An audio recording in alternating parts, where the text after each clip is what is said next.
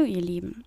Letztens habe ich eine sehr interessante Unterhaltung geführt und da fiel mir plötzlich der Ausdruck Herr meiner Gefühle sein auf.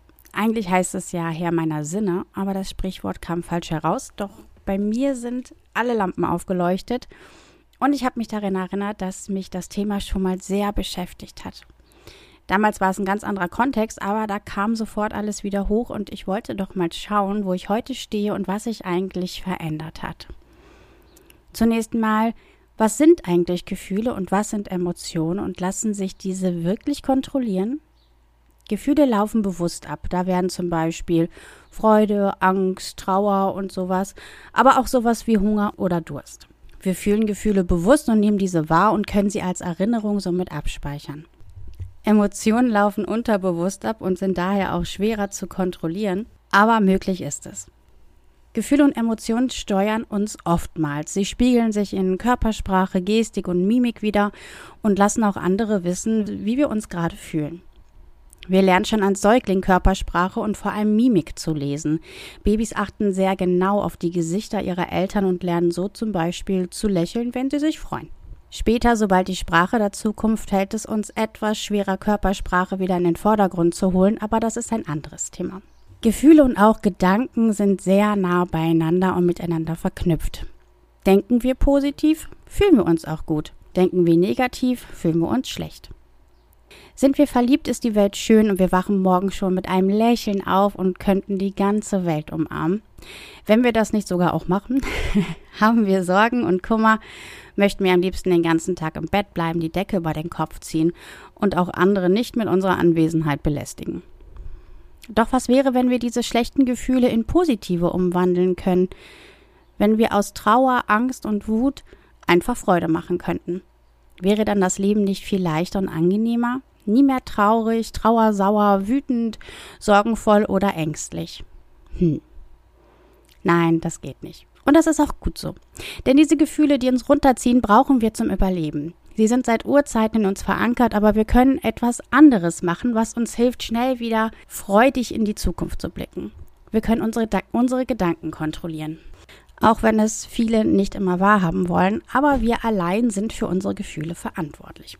Niemand anderer. Nein, auch nicht der Typ, der dir gerade ins Auto gefahren ist, nicht der Arbeitskollege, der wieder nicht seine Arbeit macht und auch nicht die Fleischfachverkäuferin, die immer so unfreundlich ist. Wir allein. Es kommt immer darauf an, in welcher Situation wir uns befinden und vor allem darauf, wie wir diese Situation bewerten. Ein Beispiel. Du bist mit deiner Partnerin oder deinem Partner auf einer Party. Die Stimmung ist gelassen und alle haben Spaß. Du schaust durch den Raum und siehst dein Liebstes in einem angeregten Gespräch auf der anderen Seite des Raumes. Er oder sie bemerkt dich nicht und redet munter und fröhlich lachend mit dem Gegenüber weiter. Bist du eifersüchtig? Denkst du, zwischen den beiden bahnt sich was an oder läuft vielleicht sogar schon was? Oder denkst du, er oder sie hat ein gutes Gespräch und, freu und freust dich, weil er oder sie eine gute Zeit hat? Und was wäre, wenn du dich mal ganz von der Situation distanzierst und einfach nur den Umstand an sich siehst und ihn bewertest? Mann und Frau unterhalten sich angeregt. Punkt. Oder noch ein Beispiel, mal angefangen aus der objektiven Sicht. Zwei Menschen unterhalten sich über eine bestimmte Person. Der persönliche Umstand, zwei Freunde von dir ziehen über dich her. Bist du wütend? Enttäuscht? Vielleicht traurig? Verständlich. Man kann es aber auch als Chance sehen für ein klärendes Gespräch und die Dinge richtigstellen. Im Anschluss daran könnte man auch vielleicht nochmal die Freundschaft an sich überdenken, aber das steht erstmal auf einem anderen Blatt. Es kommt also immer auf die eigene persönliche Sichtweise an. Ich sage immer so gerne, kein Mensch ist böse. Jeder handelt nur in seinem eigenen Interesse. Manchen Menschen ist auch gar nicht bewusst, was sie gerade machen oder dass sie andere damit verletzen. Da hilft übrigens Kommunikation sehr gut. Apropos Kommunikation. Als meine Kinder sprechen gelernt haben, war eins der ersten Dinge, dass ich ihren Gefühlen Namen gegeben habe. Ich habe ihnen beigebracht, ihre Gefühle zu benennen. Das halte ich für unheimlich wichtig. Wenn sie sagen können, dass sie glücklich, wütend, traurig oder was auch immer sind, dann wissen sie auch, wie sie damit umgehen können. Ich glaube, Eltern sagen oft Sätze wie Indianer kennt keinen Schmerz oder ist doch nicht so schlimm oder jetzt wein doch nicht gleich. Jetzt sei doch nicht traurig. Kommt dir bekannt vor? Mir auch. Nicht nur aus meiner Kindheit, ich sage sowas manchmal auch. Allerdings versuche ich es immer mehr zu vermeiden und das klappt auch ganz gut mittlerweile. Ist halt Übungssache, wie so vieles. Man sagt dann mit dem Kind ja eigentlich, deine Gefühle sind falsch und richtig ist etwas anderes. Du musst deine Gefühle unterdrücken. Das ist aber genau der falsche Weg. Man sollte Gefühle nicht unterdrücken. Und darum geht es auch nicht, wenn man Gefühle oder Emotionen kontrollieren will. Sie zu unterdrücken ist, als wenn man einen Ball unter Wasser drücken oder noch etwas in einen Koffer stopfen, der schon kurz vorm Platzen ist. Irgendwann kommt es mit aller Kraft zurück und es eskaliert. In meinem Freundes- und Bekanntenkreis höre ich immer häufiger von Depressionen, Burnout oder anderen psychischen Krankheiten. Hat sich mal jemand gefragt, woher die kommen? Liegt es an der stressigen Zeit, in der wir leben? Schlechte Work-Life-Balance? Grenzen wir uns nicht genug ab? Sind wir zu viele Menschen, sodass der Einzelne nicht mehr gesehen wird? Haben wir zu viele vermeintlich perfekte Vergleiche durch Social Media? Haben wir in unserer Kindheit etwa etwas nicht gelernt oder falsch beigebracht bekommen? Was braucht es denn, um glücklich zu sein? Weißt du es? Ich weiß es nicht. Ist vielleicht auch bei jedem anders. Was aber auf jeden Fall dabei hilft, sind positive Gedanken. Und genau darüber kann man auch seine Gefühle kontrollieren. Es gibt das ABC-System in der Psychologie. A steht für die Situation an sich. B für die Bewertung der Situation. C steht für deine Gefühle und Emotionen dazu. Viele Menschen denken, es ist die Situation A, die ihre Emotion C auslöst. Also es sind die äußeren Umstände, die deine Gefühle beeinflussen. Das stimmt aber nicht. Es ist allein deine Bewertung B, die zu C der Emotion oder dem Gefühl führt. Mal ein Beispiel. Jemand nimmt dir die Vorfahrt. Der Penner ist daran schuld, dass du heute schlecht gelaunt zur Arbeit kommst. Klare Sache. Jetzt stell dir dieselbe Situation mal vor. Du bist gerade frisch verliebt und hattest eine wundervolle Nacht davor und einen fantastischen Morgen. Du winkst dem anderen Autofahrer wahrscheinlich noch fröhlich hinterher und wünschst ihm und seinen Lieben alles Gute. Dem nachfolgenden Autofahrer schenkst du die Vorfahrt sogar noch und kommst beschwingt und fröhlich pfeifend auf der Arbeit an. Zweimal dieselbe Situation, nur du hast sie anders bewertet. Muss man dazu immer frisch verliebt sein? Nein, das geht auch so. Jede Situation hat eine schwarze und eine weiße Seite. Es geht nur um deinen Fokus um nichts anderes. Und wenn man lernt, den Fokus auf die weiße Seite zu richten, dann kann man auch viel leichter mit der schwarzen Seite umgehen. Aber man muss lernen, auch die schlechten Gefühle zuzulassen und sie zu mögen. Angst, Trauer und Wut haben genauso ihre weiße Seite. Angst hilft uns dabei, im Leben zu bleiben. Wut zeigt uns, wo unsere Grenzen liegen und dass diese überschritten wurden. Trauer lässt uns Verlust verarbeiten. Also wie genau funktioniert das jetzt? Es gibt ja auch Situationen, in denen man vielleicht die weiße Seite nicht so direkt sieht. Mal angenommen, ein von dir geliebter Mensch stirbt. Wo ist da jetzt die weiße Seite? Hey, deine Traumwohnung wird endlich frei. Nein, natürlich nicht. Zugegebenermaßen, das ist eine, eine sehr schwierige und emotionale Situation. Die Lösung dazu? Heul. Wein, was das Zeug hält, schließ dich zu Hause ein und weine.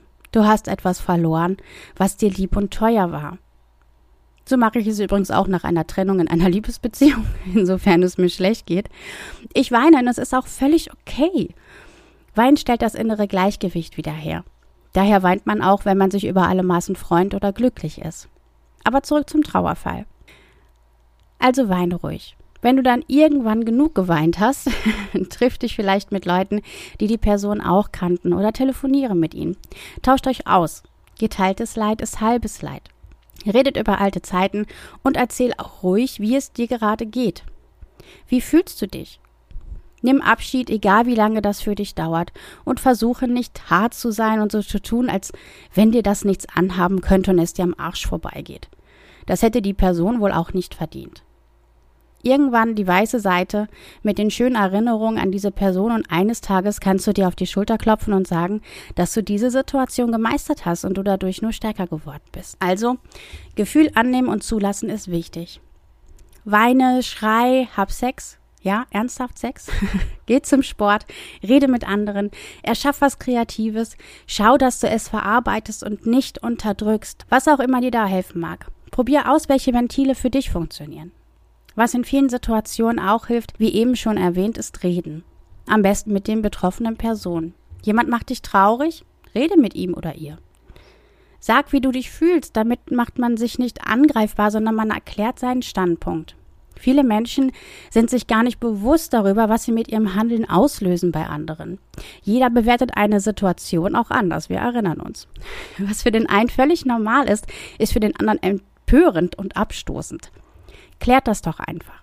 Ich habe damit sehr gute Erfahrungen gemacht. Man merkt auch so gut daran, ob jemand etwas oder unterdrückt oder verarbeitet, wenn man mit demjenigen über bestimmte Themen reden will. Solche Fragen wie, wie hast du dich bei der Trennung gefühlt? Oder nur, warum habt ihr euch eigentlich getrennt? können sehr aufschlussreich sein. Menschen, die eine Trennung verarbeitet und damit abgeschlossen haben, reden sehr offen darüber und erklären ihre Gefühle dazu oder ihre Beweggründe.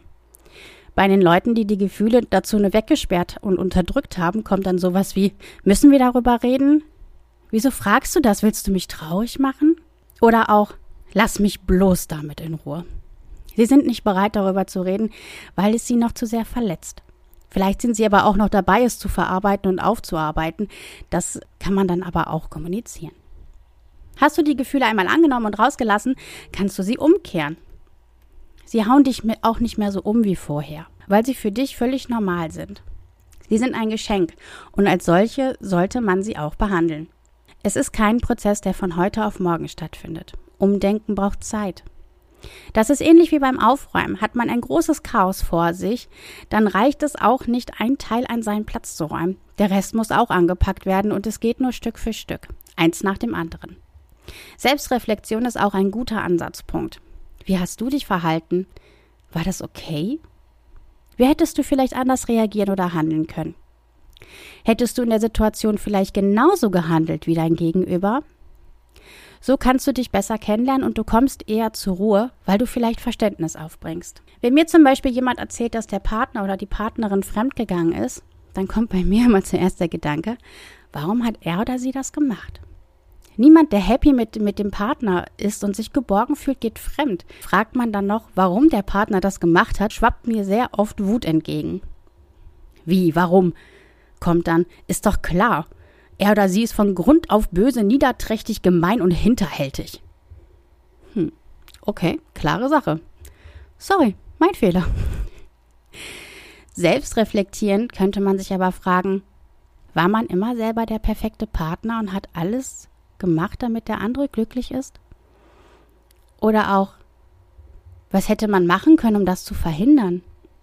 Es gibt immer einen Grund und eine Ursache, und nur wer sich selbst hinterfragt und sich erlaubt, Fehler zu machen, der wird sich auch verbessern. Zu einer Beziehung gehören immer zwei Leute, zu einer Trennung aber auch. Hält man sich selber für perfekt und unfehlbar, dann ist da keine Luft mehr nach oben und man bleibt immer auf der Stelle stehen. Perfekte Menschen oder Dinge können nicht mehr verbessert werden. Sie sind ja schon perfekt. Niemand weiß alles oder kann alles. Das wissen wir. Und wenn wir was wissen, dann können wir auch danach handeln. Meditieren kann auch helfen, sich zu finden und über Dinge nachzudenken und zu verarbeiten. Falls ihr das noch nie gemacht habt und skeptisch seid, probiert es einfach mal aus. Ich dachte mir früher auch, dass es nur esoterischer Schnickschnack ist, aber ich habe es ausprobiert und mir hilft es wirklich gut, mich einfach mal nur auf mich zu konzentrieren. Wie genau man das macht, da gibt es Kurse, etliche Anleitungen im Internet, schaut einfach nach. Es hilft mir auch oft dabei, rauszufinden, was ich eigentlich genau will und auch was ich nicht will. Ich hoffe, ich konnte euch einen kleinen Einstieg darin geben, wie man Gefühle kontrollieren oder einfach selbst bestimmen kann. Probiert es aus, wenn ihr Lust habt und etwas ändern wollt. Mein Leben hat es sehr bereichert. Ich wünsche euch ganz, ganz viel Spaß dabei. Bis zum nächsten Mal. Tschüss.